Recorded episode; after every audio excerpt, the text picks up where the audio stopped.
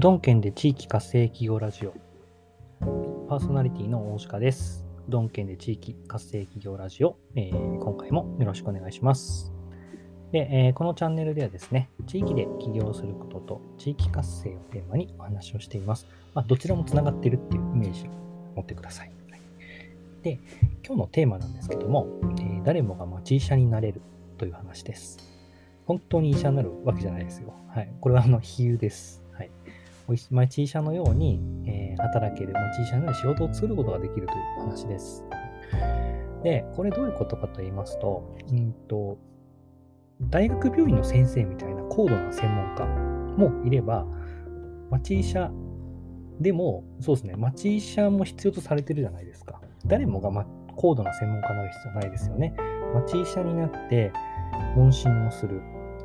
悪いところを調べて教えてあげる。できる限りのことはする。っていうのも誰かの価値になってますよね。で、なんか今、すごく本当にプロ、プロの範囲ってすごく広くて、あの圧倒的な高度なプロを目指すでなければならない風潮はあるんですけど、別に僕、町医者でもいいと思ってるんですね。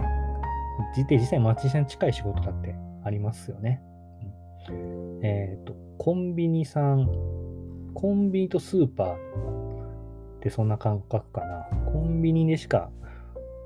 コンビニにはコンビニに、んなんていうのかな。ちょっと難しくなって、原告が非常に難しくなってきたんですけども、コンビニって本当生活に事足りる最低限のものしかない。でもスーパーって本当にそれ以上のものありますよね。それ以上のものをカバーされてると思います。なんかスーパーはあの食品というかまあ生活雑貨の専門家。コンビニは本当町医者的なイメージだったり、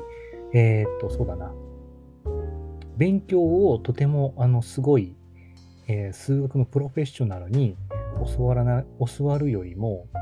実は隣のお兄さんが教わった方が分かりやすかった、みたいなこともあると思います。それはお兄さんが信用できるからってもありますよね。うん。ただ、例えばですね、そのお兄さんも自分、うん、できる限りの問診とか治療をして、対処しきれないと判断したら速やかに大学病院を送ることもできますよね。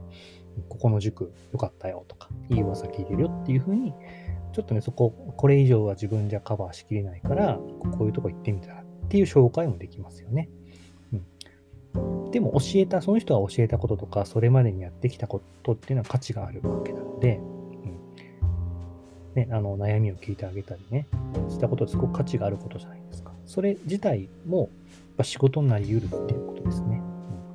うん、そして困っている人専門家のもとへ仲介することもまた、え、誰かの役に立ってますよね。価値になってますよね。それも仕事の一部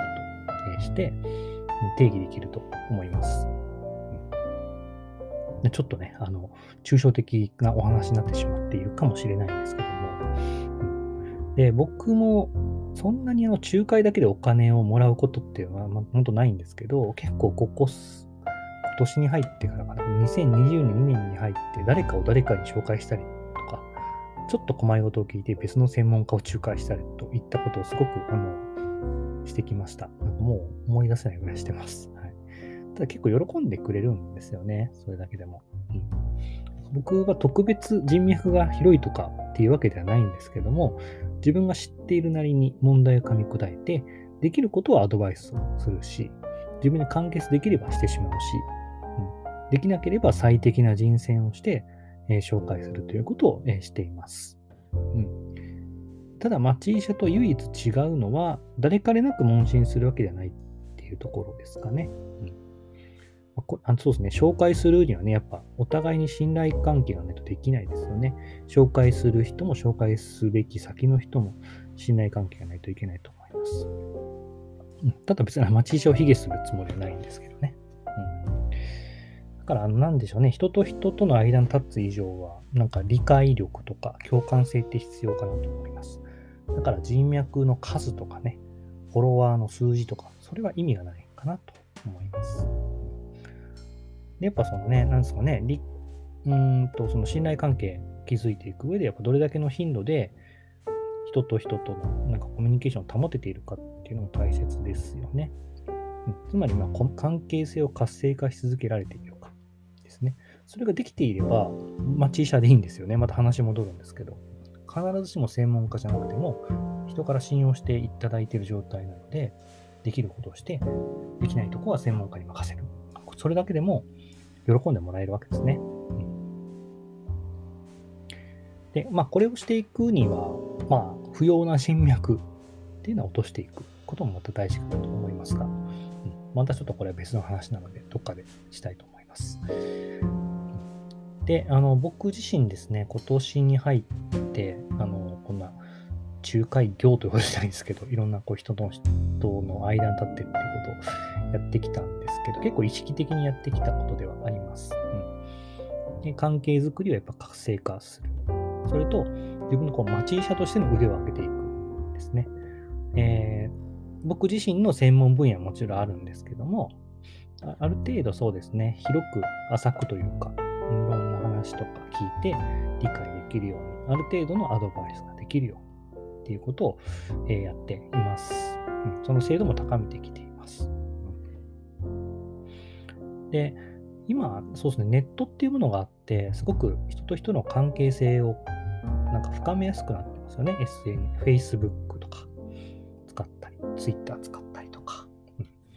そして、その関係性も可視化しやすくなってますよね。今誰と繋がってるっていうのが、すぐ調べればわかりますよね。うん、そんななんか時代的な後押しもあって、誰もが町医者を目指しやすくなっていると思います。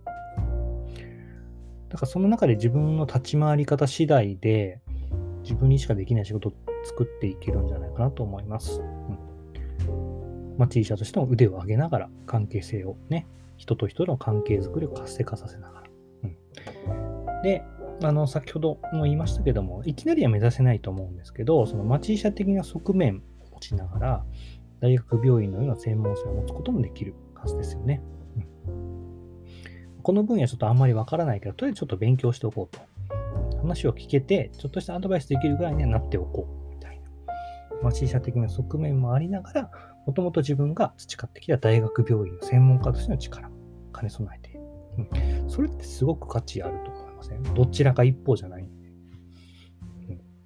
ある分野で大学病院、ある分野では、まあ、T 社ってあり方は十分可能だと思います。そして僕も今体現しようと、あの、いろいろ頑張っています。で、あの、さっきのね、ネットの、あの、いい側面って言いましたけど、まあ、眼科とかね、皮膚科とか歯科医とかあるように、なんか町医者に必要な知識とか技術もすごく得やすくなっていると思います。Amazon 買えばすぐ本届くし、ね、いろんな YouTube 見ればいろんなこと勉強できるし、でね、町医者になりやすいんですよね。あの比喩ですよ、比喩。はい、そういったなんか町医者感覚の人が増えれば増えるほど、